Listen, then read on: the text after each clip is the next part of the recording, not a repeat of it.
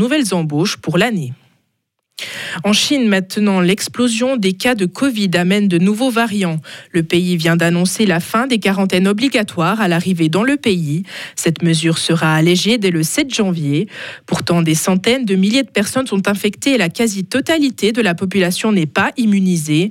Plus de 100 ans de soulignage du variant Omicron ont été détectés ces derniers mois en Chine.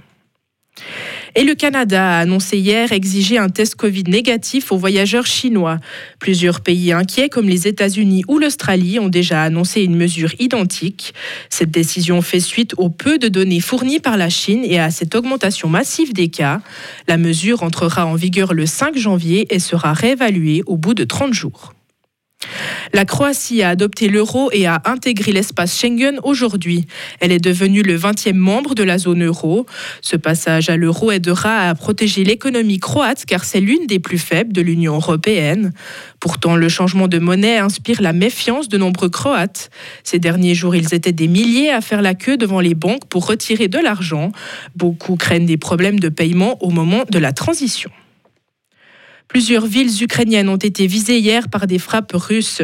Une nouvelle série d'explosions a aussi juste eu lieu avant le passage à 2023. Deux quartiers de Kiev ont été touchés selon le maire de la ville.